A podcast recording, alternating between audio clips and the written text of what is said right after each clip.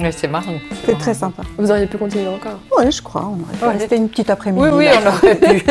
à la société de Je suis pas sûre qu'il y avait la même chose dans notre marmite parce que mais c'est tout.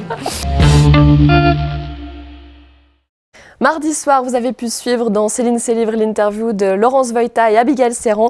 Elles parlaient de leur livre qui abordait la question de la transmission avec euh, l'histoire d'un souvenir du passé, d'une transmission entre les générations. On leur a proposé un petit défi 10 minutes pour écrire un début d'histoire à quatre mains avec des mots imposés que vous leur avez suggérés. Alors on y va. Les mots qui vous sont proposés, c'est marmite, kiffer et au moment opportun. Ah, finalement, elle hésitait, mais elle est quand même partie assez vite. Ça va finalement, Laurence, vous êtes partie euh, sur les chapeaux de roue. Personne ne Inspiré. pouvait Ne voir. pouvait voir ce qui mijotait. Ils sont inspirants ces mots, ou ils sont difficiles. Tout un roman, hein. Mhm. Mm-hmm. Abigail est inspirée. J'écris très mal.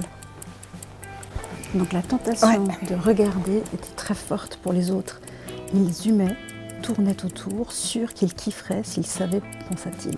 Je crois que c'est la première fois qu'on a des auteurs qui sont aussi inspirés. hein. Ah, attendez. Hop. Là, c'est- Alors je laisse complètement en suspens. Ouh Alors, bah, c'est le temps est en peux voir partie, Que donc tu- je vous laisse vous maintenant avez lire. Donc, vous, vous lisez chacune votre partie pour voir le- la finalité de cette histoire. Ça va comme Alors c'est vous qui lisez, c'est vous Alors, qui écoute. lisez. lisez Ah, il faut qu'on le lise, Vous ah. lisez chacune votre partie. Dans la marmite qu'il avait posée un peu rapidement sur le vieux poêle en fonte, personne ne pouvait voir ce qui mijotait. La tentation de regarder était très forte pour les autres. Ils humaient, tournaient autour, sûrs qu'ils kifferaient s'ils savaient, pensa-t-il. Mais il ne savait pas, justement. Il leur dirait au moment opportun, mais ce moment n'était pas venu. Il ne leur laisserait pas le choix de l'heure, ils attendraient. Quand il se retourna, quand il se retourna pour leur crier un à table, il se pencha dans un grand mouvement et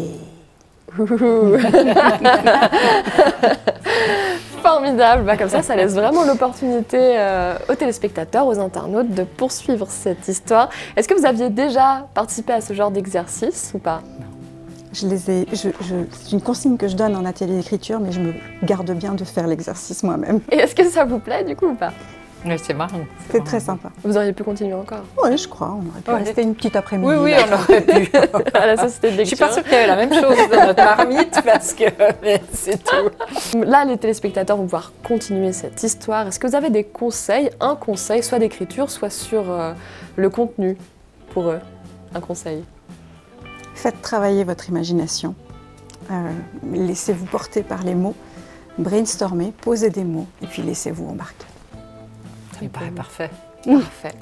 Le mot de la fin. Merci beaucoup Laurence Voïta, Abigail Serran pour ce petit exercice d'exerci- de- d'écriture, le Méli Mémo. On se donne rendez-vous très vite pour un- une nouvelle émission